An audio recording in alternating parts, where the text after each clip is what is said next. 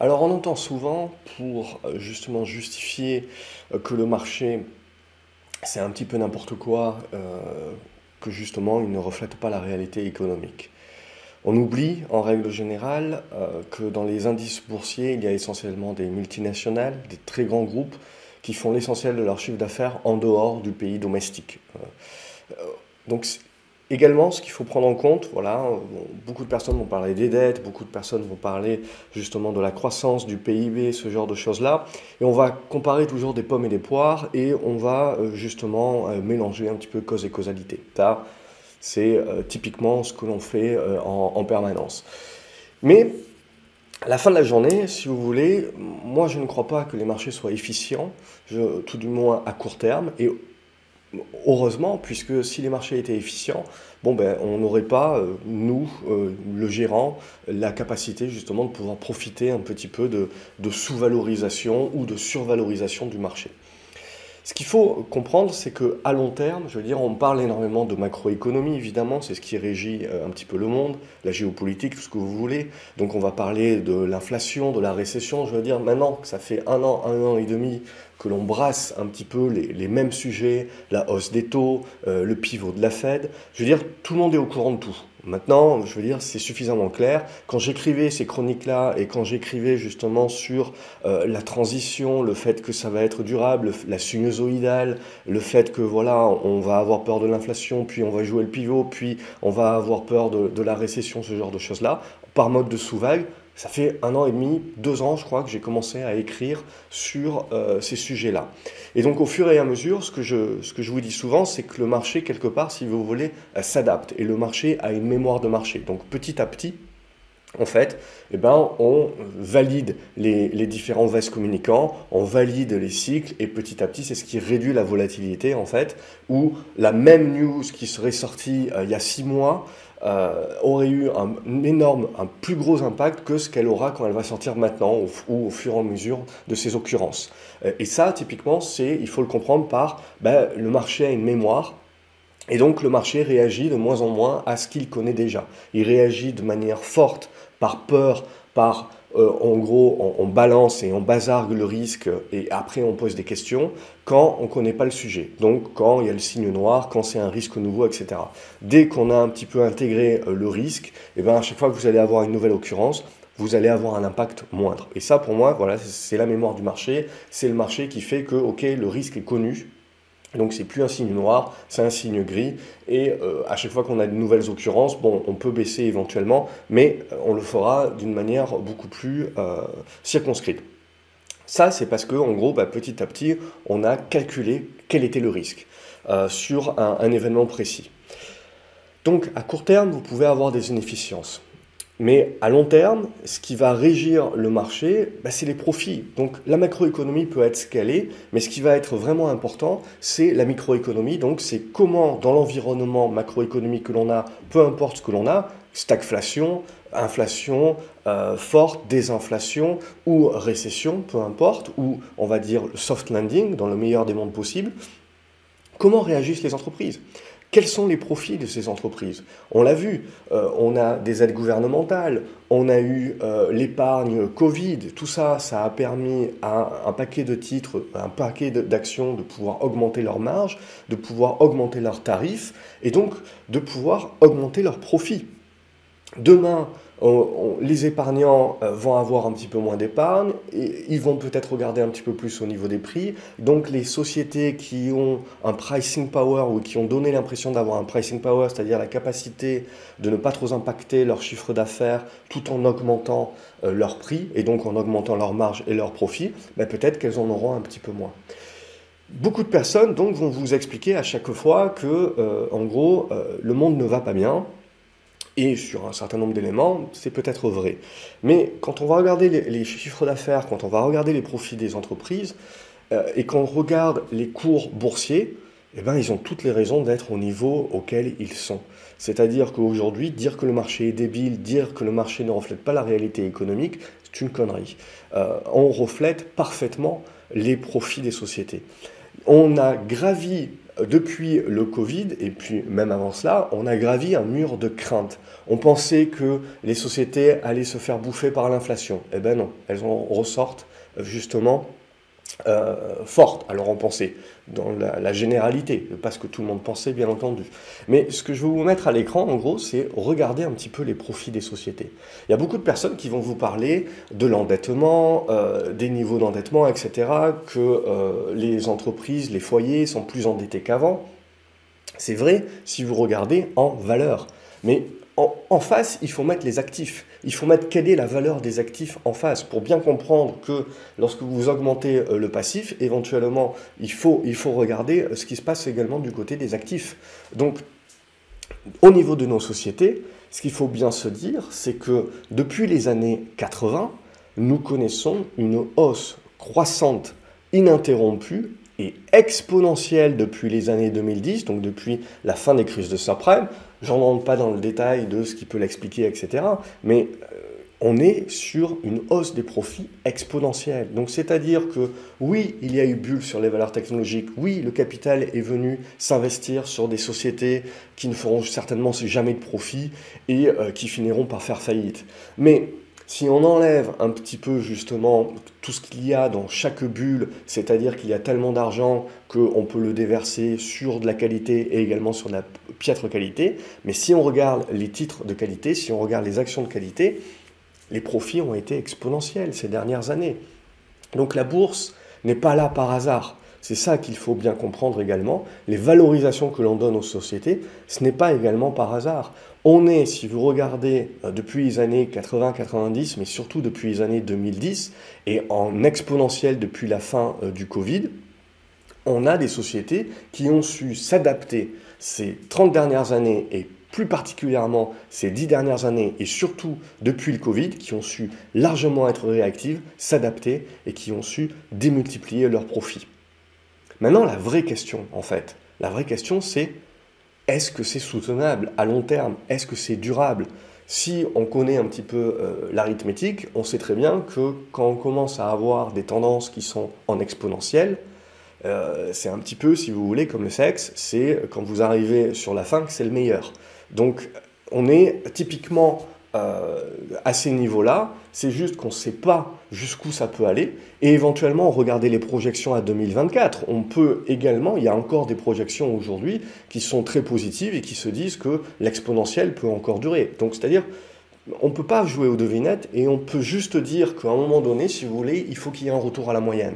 À un moment donné, on aura une période macroéconomique, économique, qui fera que les sociétés, les profits des sociétés devront revenir un petit peu à leur tendance, à leur droite de régression linéaire, à leur retour à la moyenne, à, euh, quelque, chose qui est plus sur la droite et la tangente. De la même manière, si vous voulez que avec le Covid, tout le monde à la maison, on a eu euh, un surplus de gains euh, d'utilisation des technologies en exponentiel. Et ce que l'on a euh, dorénavant depuis que le Covid est terminé, c'est en fait, on a une régression, mais c'est un retour à la moyenne, à notre droite de tendance long terme, qui est linéaire.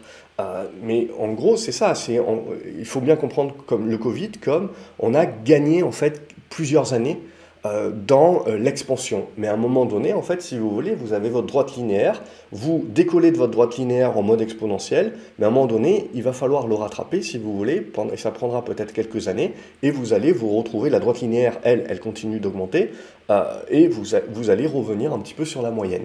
Donc c'est ça qu'il faut bien comprendre aujourd'hui. C'est de la même, la même manière qu'on vous explique qu'il faut faire du DCA, donc du dollar cost averaging, donc c'est-à-dire en fait il faut accumuler vos positions au fur et à mesure dans le temps ou en fonction de niveaux précis, euh, mais en gros, il faut faire de l'accumulation au fur et à mesure sur les marchés parce que à long terme la bourse monte. N'oubliez pas que à long terme la bourse monte parce que les profits à long terme sont montés ces 100 dernières années pour des raisons démographiques, pour des raisons de gain de productivité, donc pour des raisons technologiques, euh, pour des raisons de paix également, ne l'oublions pas, euh, et pour des raisons aussi ben, de baisse des taux euh, depuis une trentaine d'années, euh, des interventionnismes des banques centrales, et donc faciliter quelque part d'avoir accès à de l'argent, pas, pas, beaucoup de restrictions monétaires, et donc à partir de ce moment-là, la capacité d'investir, et donc de démultiplier également la dette, mais également les profits. Est-ce que ces mêmes raisons qui ont permis, donc ces 100 dernières années, et je dirais surtout ces 20 dernières, ces 10 dernières, cette euh, exponentielle des profits, sera vraie dans 10 ans, dans 20 ans, dans 30 ans, dans 40 ans, dans 50 ans C'est ça, véritablement, la, la, vraie question. Et donc de bien comprendre qu'il est hasardeux, voire même dangereux, que de penser que les raisons qui nous ont permis d'avoir ces expansions ces dernières années, continueront d'être valides, valables sur les 10, 20, 30, 40 prochaines. L'avenir est complètement incertain. Potentiellement, on reviendra à un monde de croissance faible, de taux faibles, en mode japonisation, mais potentiellement également, on en sort complètement et on retrouve des taux plus élevés. Mais ça, ce qu'il faut bien se dire, c'est que dans la vie d'un investisseur, on est potentiellement à des pivots, mais qui mettent des années euh, à se mettre véritablement en place. Donc c'est ça où il faut bien comprendre qu'il y a des grosses vagues qui se mettent en place, mais en tant qu'investisseur, dans la vie d'investisseur, en fait, c'est plus intéressant et beaucoup moins frustrant de jouer en fait les, vagues intermédiaires euh, plutôt que les, grosses vagues, parce que ça, ça peut mettre très longtemps à se mettre en place.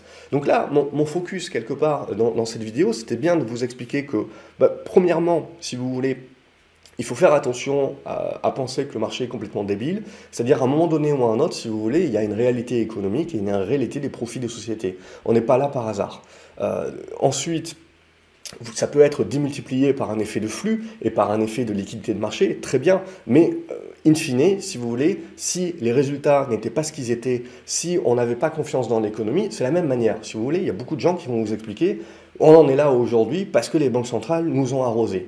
Croyez-moi, s'il n'y avait eu personne qui avait eu confiance en l'avenir et qui avait voulu investir euh, dans l'avenir avec euh, des perspectives de profit, si on était dans une dépression économique, si on avait atteint justement la déflation et la peur du lendemain, les banques centrales auraient beau eu déverser toute la liquidité qu'ils voulaient et à euh, des taux défiant toute concurrence, personne ne l'aurait pris.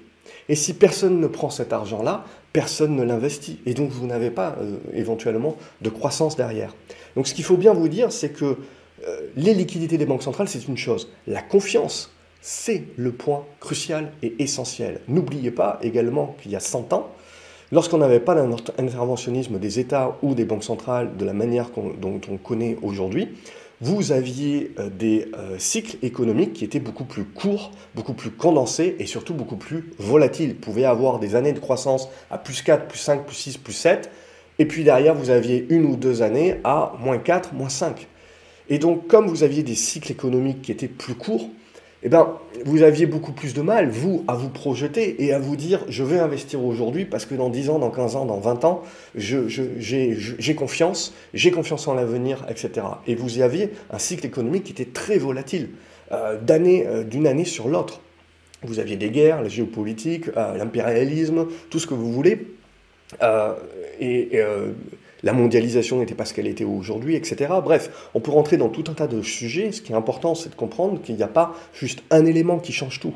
Hein. c'est euh, beaucoup plus complexe que ça, et vous avez énormément d'éléments qui, impactent. Mais ce qu'il faut bien comprendre, si vous voulez, c'est que à un moment donné, c'est que si vous rallongez les cycles économiques, eh ben vous permettez aux intervenants d'avoir une projection sur l'avenir à plus long terme, et donc de pouvoir prendre aujourd'hui des investissements, des paris, des risques parce qu'ils sont dans la capacité de se projeter. Donc il ne faut pas omettre également que parce qu'on a permis justement un allongement des cycles, on a permis aussi une plus grande confiance en l'avenir et donc un plus grand nombre d'acteurs qui sont prêts à emprunter pour pouvoir investir.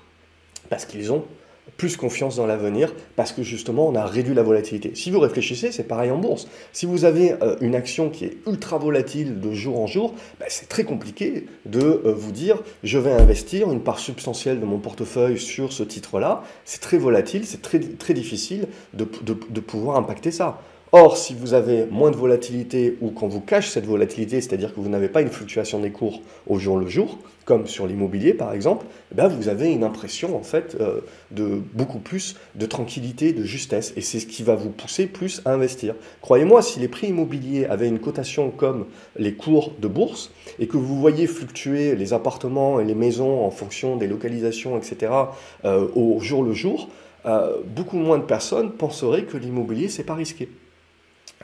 Donc ça, c'est important également de l'intégrer. Donc ce qu'il faut, c'est se projeter.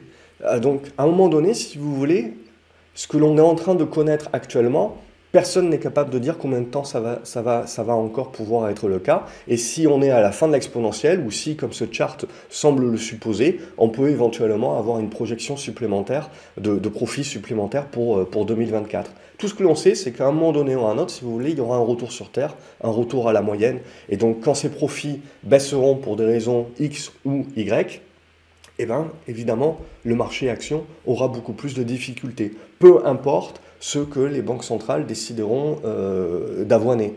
Euh, c'est une question de confiance. Les flux, c'est important, mais si vous avez personne qui a la confiance, euh, ça ne servira à rien. Ça ne fera que, à la limite, stabiliser les choses, mais, c'est là où c'est important. Et je vous donne en mine, hein, la, prochaine crise que l'on connaîtra éventuellement, où on aura cette défiance, les banques centrales, les banques centrales occidentales feront comme ce qu'a fait le Japon, c'est-à-dire qu'elles commenceront à acheter des ETF actions. Euh, donc quand elles commenceront à faire ça, on saura qu'on a atteint euh, un petit peu le, prochain paroxysme de la, prochaine crise. Mais voilà, tout, ça pour vous dire que d'un simple graphique, vous voyez, d'un simple graphique de...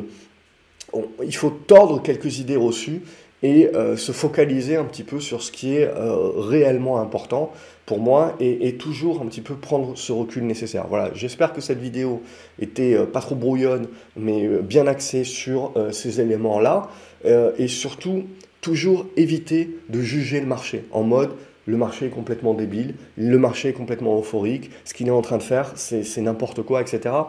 Non, non. Dites-vous bien qu'il y a un certain nombre de raisons. Les flux, mais c'est pas que. Les flux, sont là, mais vous avez besoin d'une confiance et vous avez besoin de confiance de l'avenir, donc d'une stabilité. Et cette stabilité, elle vient d'où? Elle vient également aujourd'hui euh, des personnes au quotidien qui œuvrent pour euh, essayer de tirer le maximum des conditions euh, macroéconomiques dans leurs différentes entreprises. Et ce que l'on voit à aujourd'hui, c'est qu'on continue dix ans après, post-subprime, d'être dans des conditions exceptionnelles euh, et exponentielles. C'est tout ce que l'on peut dire aujourd'hui. On sait très bien qu'à un moment donné ou à un autre, ça, c'est pas la normalité. Euh, il y aura un retour à la moyenne. La vraie question, c'est quand et surtout de combien. Ce sera ça qui sera le plus important. Mais ça, ça sera pour de prochaines vidéos, de prochaines réflexions. J'espère que vous avez apprécié celle-ci. N'hésitez pas à la liker, à la partager également sur les réseaux sociaux, à me dire ce que vous en pensez et quelles sont vous vos projections euh, dans les commentaires. Je me ferai une joie de les lire et de vous y répondre. Et abonnez-vous à la chaîne euh, pour ne pas louper les prochaines vidéos. Salut les graphes